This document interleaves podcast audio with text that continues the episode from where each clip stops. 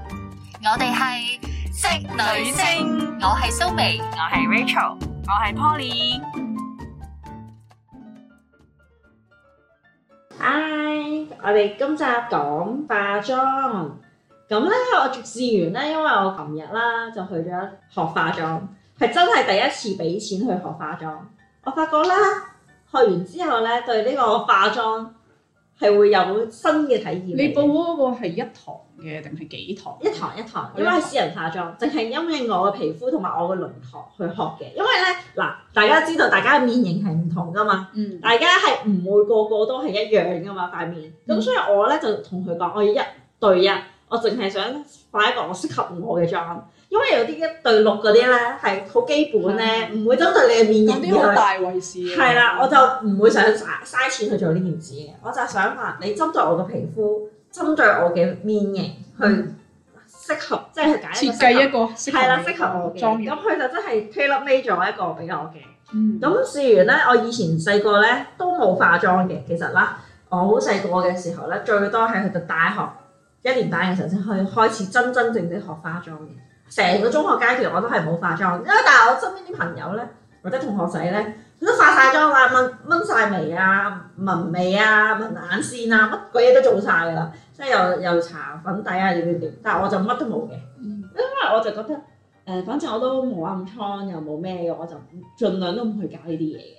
咁咧我都覺得係有啲誒點講咧，係唔中意嘅原因係因為我隔離嗰個同學仔咧，佢紋眉紋到係冇晒啲眉毛，嗯，哦，係佢啊，本身有㗎好明佢，本身佢本身咧係收眉。嗯，收收下太瘋狂，佢一條眉都冇啦已經，跟住佢就紋眉，跟住紋完之後咧又唔靚啦，好假㗎喎。係，啦，成個黃小虎咁嘅喎， exactly，跟住之後後來就後來我唔知佢係做激光定 laser 就搞到佢條眉啊啦，總之係誒冇眉毛之後，跟住我就覺得對化妝係少少抗拒，抗拒嘅嗰一刻，因為我覺得中學生你你條眉毛已經冇晒毛啦，跟住因為我哋。校學校係一定唔俾咁樣，訓導主任一定話啊你唔可以化妝，唔可以中紋我眉定㗎係㗎啦。係啦，但係嗰個人咧就紋眉拉，因為佢已經冇晒啲眉，你係會見到佢啲眉咧係俾佢漂啊，又唔知點樣整咧，係整到冇晒，係完全係冇眉毛咯。嗯，咁、所以我就嗰一刻我就覺得，哇！你你會唔會過分咗？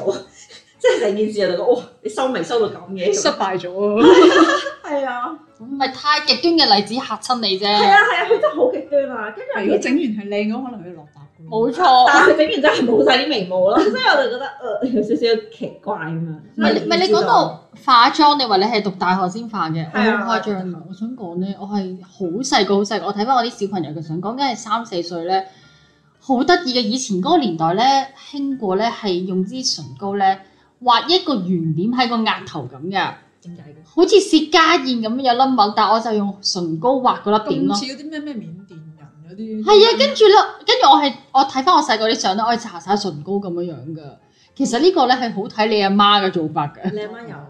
我媽有好多化妝品，跟住佢細個佢就同我搽唇膏啦，我媽都會同我搽係啊唇膏咯，搽紅個嘴啊，搽指甲油啊。冇錯。所以咧，我細個咧，我新記年啦嚇，係啊新年嘅時候咧，跟住咧誒，我記得我四五歲嘅時候，細個好中意講古仔咧，講嗰啲咩灰姑娘嗰啲白雪公啊主咁樣啦。跟住咧，我記得我拜年咧去到我姨媽屋企啦，咁我姨媽就話：如果你可以講故事咧，誒氹到我笑咧，我就信一我送一支唇膏俾你咁樣。嗯即係我你咁，你諗下我細個已經係為咗一支唇膏咧，好好啊！咁啊，有努力我講俾你聽去賣咯故事係啊係啊係 啊，大故事，即即係嗰個獎品就係嘅化妝品咯。係即係講緊係四五歲嘅時候已經係中意呢樣嘢，如果你識掟兩個側手翻嘅話，我送盒胭脂俾你。我都會咁樣做啊，打個關斗咁樣，送盒粉底 俾你。可能試過，因為我媽咪嗰陣時後生嘅時候咧，佢都唔化妝嘅，係係，所以我就覺得我喺我印象之中，我冇見過我媽咪真係化妝，嗯，係啊，同埋佢以前啲皮膚都差嘅。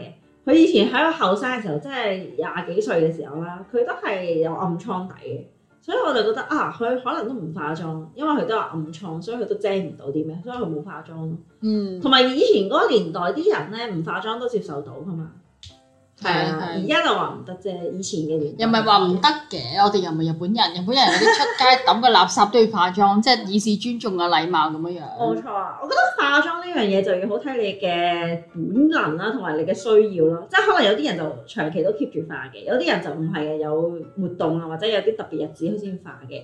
同埋誒，我琴日都有同化妝師傾開啦，化妝同護膚之間，其實以前咧佢可能會用好多時間去花好多心機去學化妝啊，研究化妝，但係佢而家發現咧護膚更加重我要。不嬲都係。係啦佢就話佢用多咗啲錢同時間同心機去護膚度，因為佢話咧個皮膚唔好，個底唔好咧，其實點化都係 嗯，無補於事嘅，其實係。所以佢就研究多好多天然啊嘅成分嘅護膚品啦，跟住但係佢就問我：啊，你覺得化妝品有冇天然？我話誒、應該有啲難度吧咁樣啦嗯。跟住佢就話係咯，我都揾唔到。但係佢話佢試過一啲好天然成分嘅嗰啲護膚遮瑕品度有差啲係嘅啦，係好差。嗯佢話就算上粉都唔上啦，跟住之後遮瑕又遮唔啊你到冇辦啦。法㗎跟住佢話啦呢。啲天然嘅嘢都嗯真係有啲難度。嗱，起碼去到而家呢呢個年代咧，我都覺得仲會有一樣所謂又健康又天然，即係遮瑕度又高嘅粉底液 foundation 先，係好難，都仲未有呢樣未有嘢嘅，嘅，全部都係懶係有護膚成分，但係其實冇。即係落咗精華啊咁係樣啊得厚咪遮瑕度高咯。係要厚咯，要厚嘅。係跟住琴日我學完化妝之後咧，我對我自己嘅輪廓有認識多咗嗯認識多咗，係啦。跟住佢會教你點樣打陰影，跟住之後會因應翻嗰個位置啊、輪廓啊，或者點係樣點樣遮瑕？係啊點樣遮瑕圈啊啲皺紋啊，同埋咧，我我頭先 咧都有講，因為我咧皮膚咧比較泛紅啦，同埋會有少少你見到好多微絲血管啦，咁所以咧佢有同我講，我要用綠色嘅遮瑕啊，係啊係啊。隔離啦我有聽過即係某啲位點置樣中和和咗？係啦，啊唔綠係，色如果你塊面太蒼白就用紫色，係啦，冇係啦係啦錯冇錯，同埋佢入邊其實都有好多，譬如黃色啊、橙色啊呢啲咧，佢都係有佢哋嘅嗰啲 function 嘅。咁佢琴日咧都有誒介紹我用嘅唔同嘅嘢去誒突顯我嘅輪廓啦，同埋佢話唔使緊張嘅，佢話就算係綠色咧，你搽上去咧，你最後搽嗰個粉底之後咧，都係會遮咗你嗰個綠色嘅嘢嘅，所以搽幾多即係唔搽適當嘅份量咧，都唔使咁緊張嘅，因為佢最後都係會上完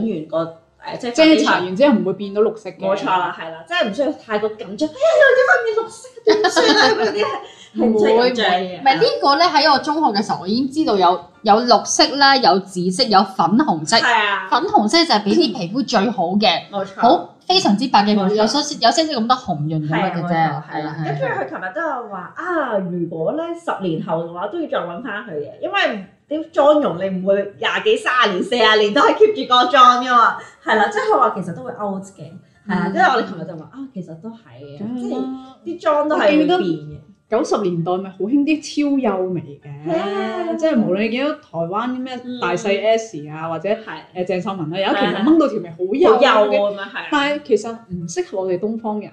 係我哋東方人本身個面部輪廓比較扁平啲係啊啊，係啊你條眉又咁幼，隻眼又咁細咧，好奇怪，顯得個樣好刻薄，係啊，隻眼更加細睇落去，冇錯。冇係神。啊嗯，所以佢琴日就教即係唔好人哋嗰期興咩你就整咩咯。係啊，冇錯，佢就教我誒用翻啲誒粗少少嘅眉啦，嗯跟住之後用眉粉啦，跟住用誒眉眉筆啦，跟住再用翻少少。佢話我呢條眉咧就都深色，佢就話眉 gel 就唔需要啦，如果咪好深色好實嘅啲色。成蠟筆小新係嘅。啊，冇錯。跟住佢就同我講，因為我隻眼咧好容易用啊，佢話眼線你都唔使點搽啦。係咪因為俾啊油性肌膚啊？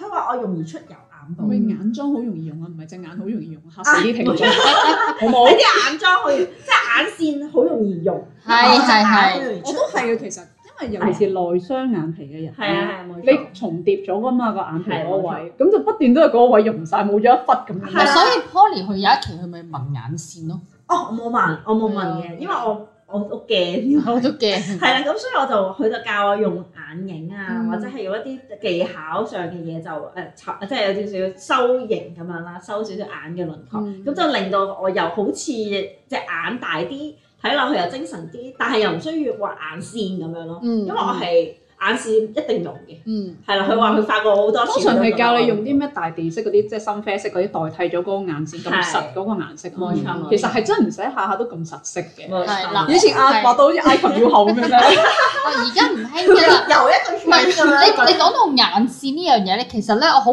多年前已經戒咗畫全條眼線啦，因為我嗯自己覺自己覺得個手勢唔係咁好咧嗯，我就係咧會由咧眼中間個位開始畫，眼珠然之後拖長嗰個尾啊。係啊，其實你只係需要畫條，如果你隻眼唔係非常之細，半唔係豆豉眼咧，，半你嚟啊畫半眼線就已經 O K，同埋係最緊要係個內眼線咯。係啊冇錯嗯，但係因為係適合你嘅肌膚咯，因為我嘅肌膚就會用咯，即係可能唔使好耐嘅，十分嗯係鐘、啊十五分鐘後我已經用㗎啦。咪所以咪叫你唔使畫晒成條眼線咯。唔係係啊我就算唔畫晒成條眼，我都會係用哦，嘅咁都係，即係係啊眼角嗰啲位就開始用啦。自動會用佢要嘅。用粉狀嘅嘢，唔可以用啲係膏啊，狀。冇錯。同埋有一樣嘢咧，我嗱我除咗因為結婚之外揾化妝師要試個妝之外咧，係其實我人生都未試過俾人化一個全嗯全妝全係妝，所以係咧啊，我有時睇嗰啲咩抖音嗰啲咩教化妝啊，好勁嗰啲人咧，譬如李冰冰啊、范冰十冰五咧，分鐘化一個 fully make up 係啊，跟住咧可以化到好貼似。上去咁樣。即係當然有好多濾鏡嗰啲咧，咁但係我係相信佢呢啲技巧真係做到可以好似嗰個明星咁嘅樣。係。我到而家都唔敢試咧，成支啡色嘅陰影筆喺度畫畫畫畫畫到成面都係咁係啊，跟。咧住捽翻開佢係咁啊，樣。出翻我又冇事嘅喎，又咁樣。係跟住我諗啊緊係咪真係得係得㗎？嘅，因為琴日佢教咗我，真係搽陰影啦。嗯咁佢、就有講過話，因為我個面型咧有誒、即係有少少高嘅地方咧，有少少凹嘅地方，佢就嗯話建議我去搽。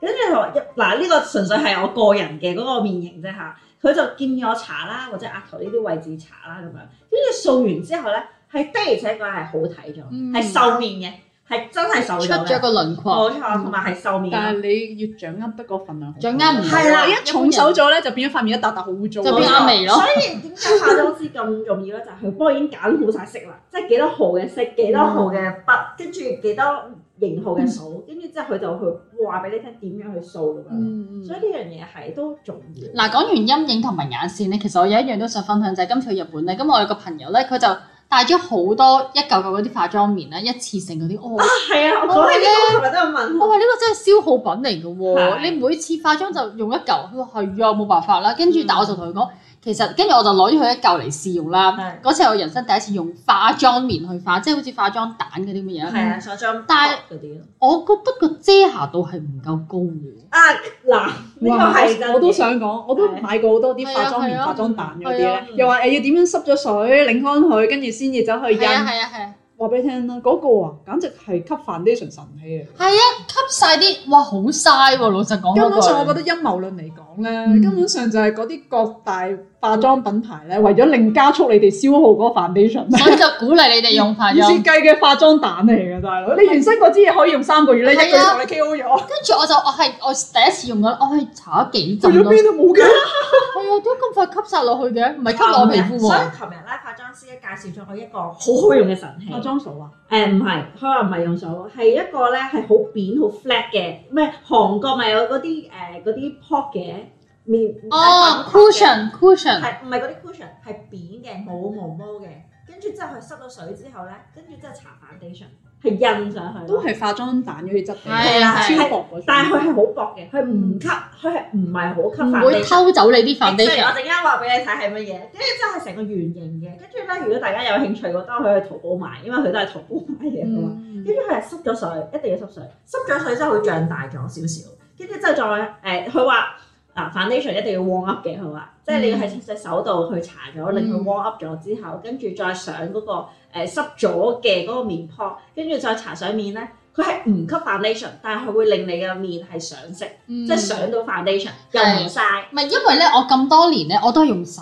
嘅，因為我以前曾經都有一段時間學過化妝咧。其實我都係你頭先講嘅温度係好緊要嘅，冇錯你一定要，所以我係要激活佢我係激 活佢可以幫助融化，係啊，所以冇錯我我都我都係啊幾冇錯靠我自己手嘅温度嘅，同係埋有有啲位咧，你嗰個面就算幾靚都好，有啲角位係真係做唔到冇做唔到錯，同埋我琴日係長知識嘅，你阿媽我哋咪要定妝嗱，上完呢個 foundation 咪要定妝嘅，佢咧就用咗個好細嘅，好似線形嘅掃，超細個，嗯跟住佢又攞一個好細嘅嗰啲粉啦，跟住係倒出嚟啦，跟住佢話嗱，你咁樣嘅份量就啱㗎啦，細細地唔使咁多，跟住你就印上去，係啦，跟唔係掃上去，係印上去。嗯跟住佢話咁樣咧，支數越細咧，你個妝係越定嘅，嗯因為係嗰個遮瑕以前唔係啊嘛，好粗係㗎。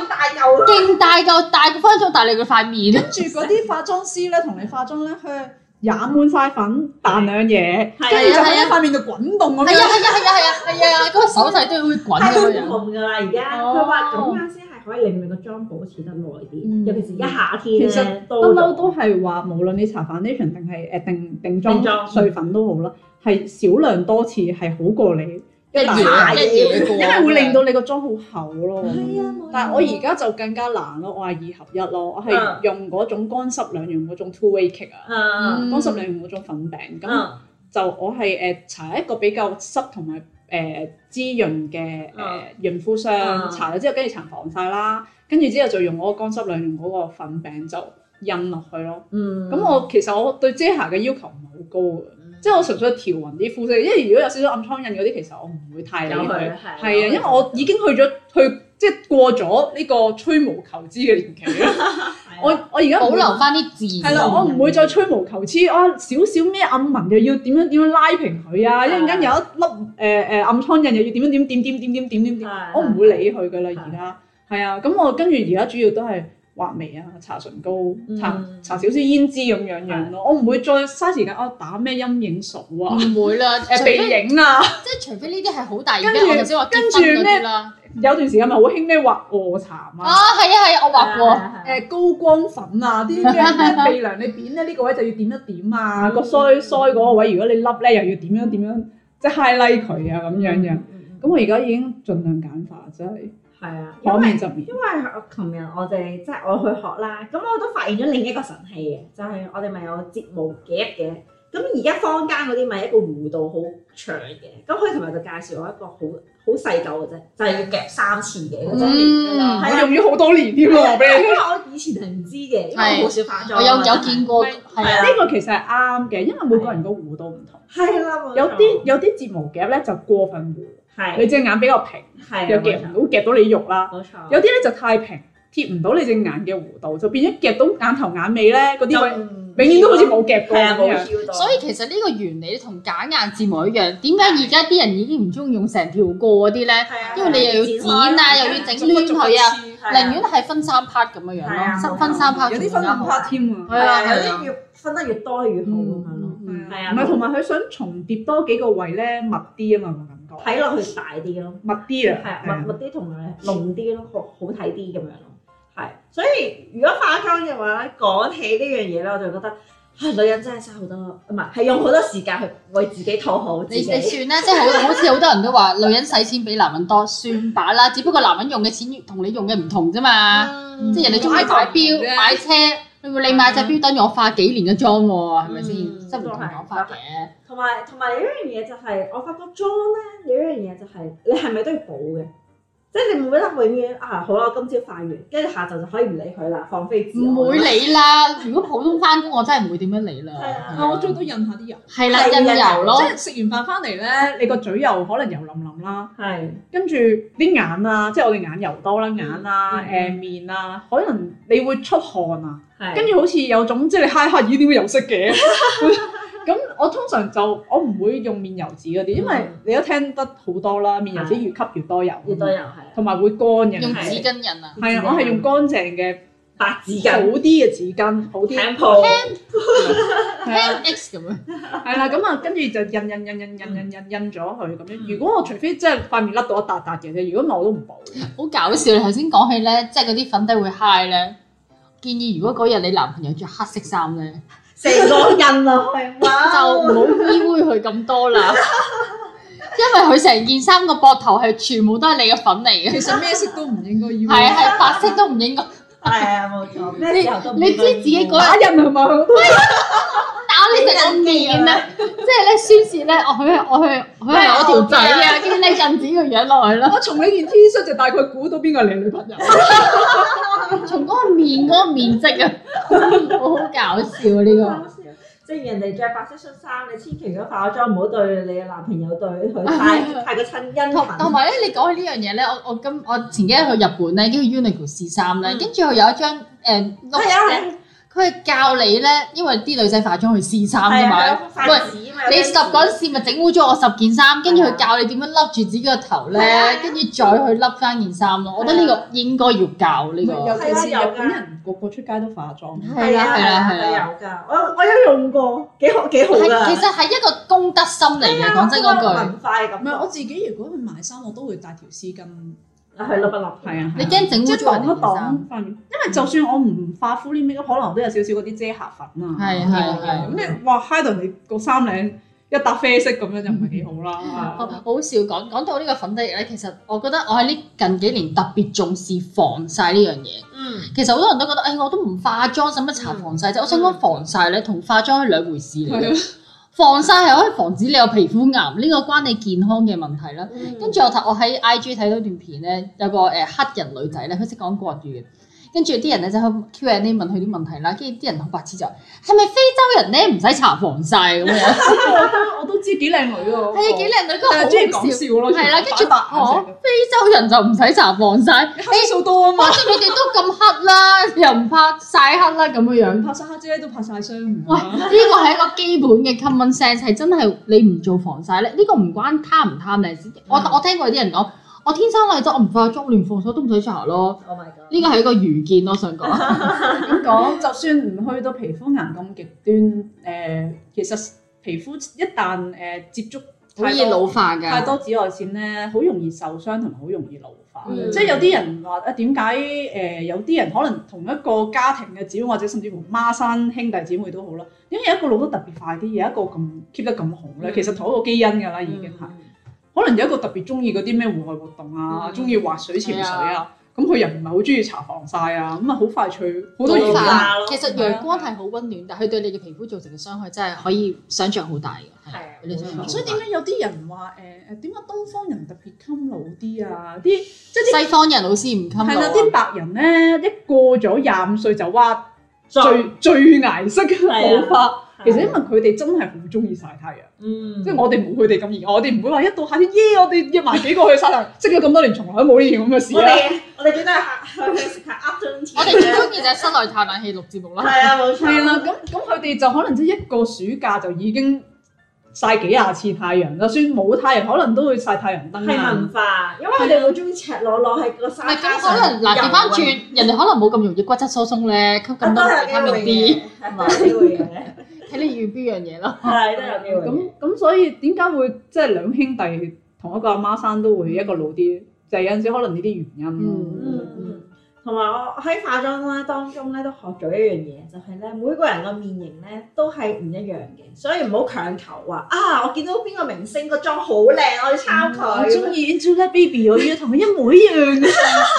咁唔好意思，唔好化妝唔去係，除非整容啊。你個面型咧，真係嗰啲 model 鵝蛋型嗰啲咧，係可以好即係適合好多妝。如果唔係真係，因為咧，我上兩上幾個月咪去試妝嘅化妝師，跟住佢都有問我，你有冇啲咩特別要求啊咁樣樣。嗯，咁我都冇，我話靚冇靚咯咁樣啦。我話我交俾你發版咯咁。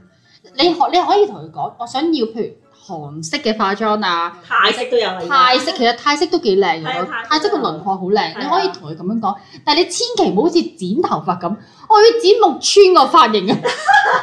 我我要呢件個髮型，我要拍李冰冰個作，你唔好咁搞笑啦！你你同佢個面型根本唔同，我化到佢嗰個妝，但係化唔到佢個樣咯。係啊， 我可以用我甚至用同一系列嘅化妝品，但我保證化唔到好似佢咁嘅樣咯。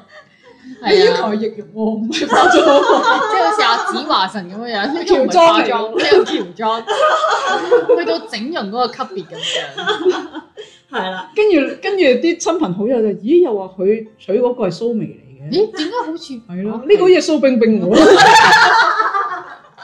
收兵算啦，十個新娘子，十個個妝都係厚噶啦。即係蘇冰冰。其實真係有好，我試過真係有好多朋友咧，佢結婚嗰日我真係唔認得佢嘅 樣。講真嘅，我希係講得望我好咗，喂死啦！我希望我結婚你哋認得我個樣。唔係咁誒理論上一定會覺得佢靚咗嘅，因為好多平時可能又唔化妝又 污會穢嘅咁啲樣係。咁但係靚咗還靚咗，但係靚得嚟唔自然咯，我感覺嗯好僵硬啊，同埋嗯我係真係好唔明白啊啲化妝師，即係有啲化妝師或者有啲化妝嘅女士，係，你你睇唔到塊鏡入邊嘅你塊面同條頸係兩截色 嘅咩？你係啊係你啊真係睇唔到咩？我我甚至乎覺得嗱，我當你即係一般平民百姓，你唔係係專業算啦，係即係有呢個但咁化樣妝師都睇唔呢到就啲技真係有術性嘅問題失誤好正常啦，係咁樣即係你唔會化埋條頸算啦，算啦。係咁但係藝人明星，你拍劇你冇見過好多拍劇嗰啲女士或者男成士餅面粉喺個塊面度啊！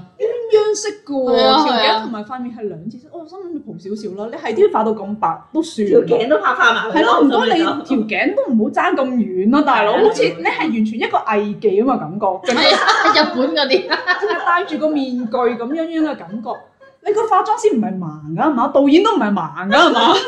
即係就算高精裝都唔係咁樣玩法啊！冇錯，係，即係你唔慳咗少少粉底，嗱呢度加埋呢度要收多廿蚊㗎嚇咁，咁唔使啦咁啊，加埋條頸要收唔入，使啦，我啲粉絲接受到前 嘅。後加埋四十啊嘛，前頸後我想頸，講咧，男仔而家化妝嘅概率都高咗好多，分分鐘勁過你添啊，大佬！因為我見到啲男仔化妝咧，都化得好勁㗎喂，你知唔而家知我男朋友咧個好兄弟佢係化妝出街嘅，真即係佢畫眼線，我心諗佢個技巧分分鐘好過我哋三個，絕對係啊有，真係啊，因因為為男仔咧係啊，如果佢化化妝咧，可能佢可以好用心添啊。會啊即細係心啲嘅自，你見好多化妝師其實都係男仔嚟嘅係啊。係，嗯但係我就誒、呃我接受唔到啲太濃妝嘅男啊，仔。太濃唔可以嘅，係啊係啊，係啊，真係男仔，眼妝同埋我覺得男仔誒點講咧？你應該有少少陽光之氣，你唔應該化啲咁白奶晒。咁樣樣係，你最多係同自己膚色差唔多咧。係你其實個目的係均勻膚色啊係啊，嘛。冇錯。哇！你白到完全同你自己本身隻手一放落塊面， 哇！其實其實講到男仔，因為我都試過幫我男朋友修眉啊，係因為啲男仔嗰啲眉真係個個蠟筆小新咁樣樣啦。係即係我覺得適當收收眉心嗰個位，即係你鼻梁上面嗰、個嗰啲位係 O 嗰啲 K 嘅雜，毛啊嗰啲係啦，收集埋係 O K，但係真係唔好好似 Poly 咁話，花到成個藝伎回憶錄咁樣樣，男仔喎、唔係有啲男仔收到條眉好幼，或者係啊收到一條雜毛都冇好乾淨咁樣嗰種，太我唔就覺自得然太啦 over。嗯其實我覺得已經係眼蓋上面嗰個位嗰啲雜毛已經係雜毛就應該。你唔需要收到條眉型咧，好整齊 咁樣，好幼咁樣條眉，我就覺得係即係以前有一期日本咪好興嘅，係啊，男士係嗰條眉係收得好乾整淨，齊。嗯係個字啊好似 copy and paste 咁樣整齊，我就有少少接受唔到，我會不停咁望住佢，跟住又望下第二度，又望下佢，又 望下第二度。隻眼不其然咯，唔係唔係欣賞嘅眼神啊，係係嗯咁樣咯。係佢令到我都覺得我自己好唔自然。你 條呢眉，條毛你條眉毛咁整齊，我啲眉毛好似同你比有啲啊自慚形穢。佢見得你有啲粗犷係咪？係啊突然之係間啊，同埋有啲係畫埋眼線出街咧，我又覺得我好似 over 咗 over 少咗少。係啊，係啊，尤其是有啲男仔係上下眼線都畫晒嗰啲咧，佢哋係好欣賞。其實受咗韓風嘅影係啊響係嘅，好欣賞係嗰啲男團嗰啲其實我咧，想講咧，而家啲男韓星嘅啲男團咧，個個個係樣好似差唔多，我唔嗯係好啊認得嘅啫。係啊其係啊實，同佢啲女團一同埋樣我哋。好多人㗎，有啲係十幾啦，有啲係廿幾啦，有啲係卅幾咁樣嘅。所以係模仿咗嗰個妝容，所以點解頭先話即係你要化妝，你唔好話我要化邊個邊個嘅妝。其實咁你咪冇咗你個人嘅特色咯，你咪唔係按面型咯，你你你唔係按面型去化一個 tailor made 嘅妝咯。哇！如果如果你結婚，你同嗰個化妝師講，我哋全部要個妝一模一樣， 嚇死你我啦！十姊妹 啊，嚇死啊！幾恐怖啊！成件事唔係唔係，我咁講，我我試過一次妝啦，我覺得佢重手咗啲嘅，即係可能咧係嚟緊會再試多一次妝，我會叫佢輕手翻少少。輕手但係咧，你重重手嘅原因啦，因為我問過，就係因為你影咗相出嚟嘅時候咧，你唔重手咧，其實係唔嗯佢會 sharp 打嘅。係都係係啊，都佢一係。定係唔佢 sharp 嘅。佢嗰陣時咪就咁同我講啊啦，佢話。佢化完之後咧，我就同佢講，我好似變啲咗手素底人好似重咗啲喎。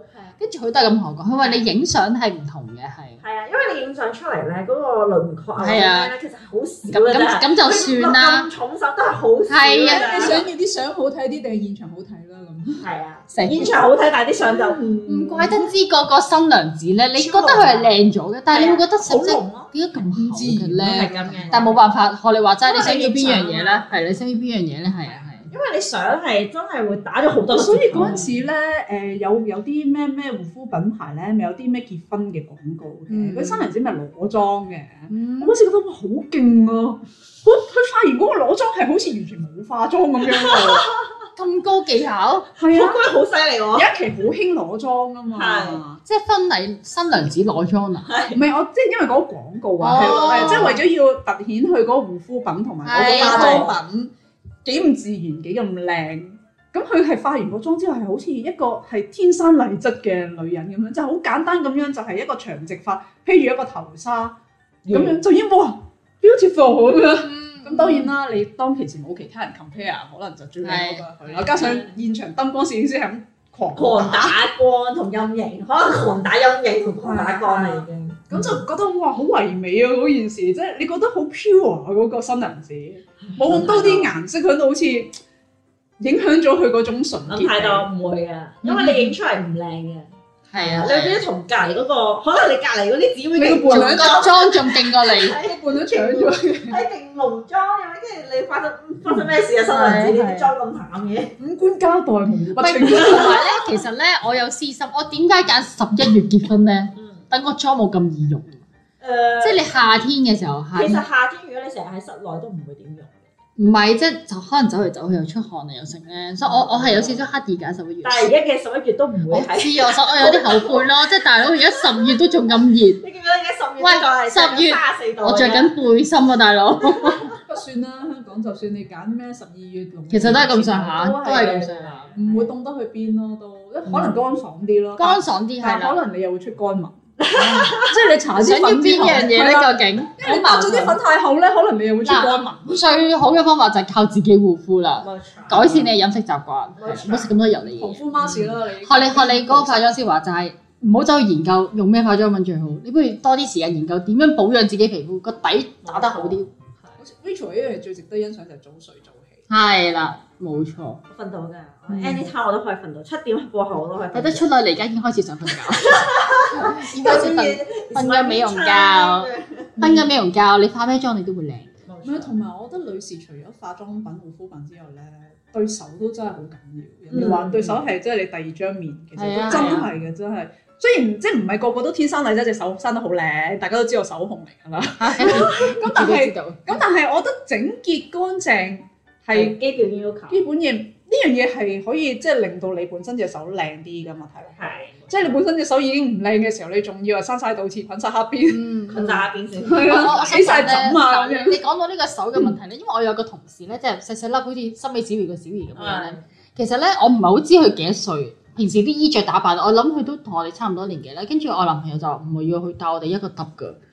跟住我嚇帶一個揼，你你觀察下佢隻手你就知啦，因啊為好真係有分別㗎。炒啲。唔係，其實當然咧，如果你保養得好咧，其實都睇唔出嘅。但係如果你唔保養，由佢自然咁樣老去咧，其實隻手同埋條頸係最反映到你嘅真實年齡㗎。嗯，嗯我相信係。頸紋啊，嗯，手嗰啲筋嗰啲咁嘅嘢咧，係相啊，信係嗯，所以憑啲護護手啊，大家呢加油個啊世界冇醜女人，只有懶女仲人。有窮女人，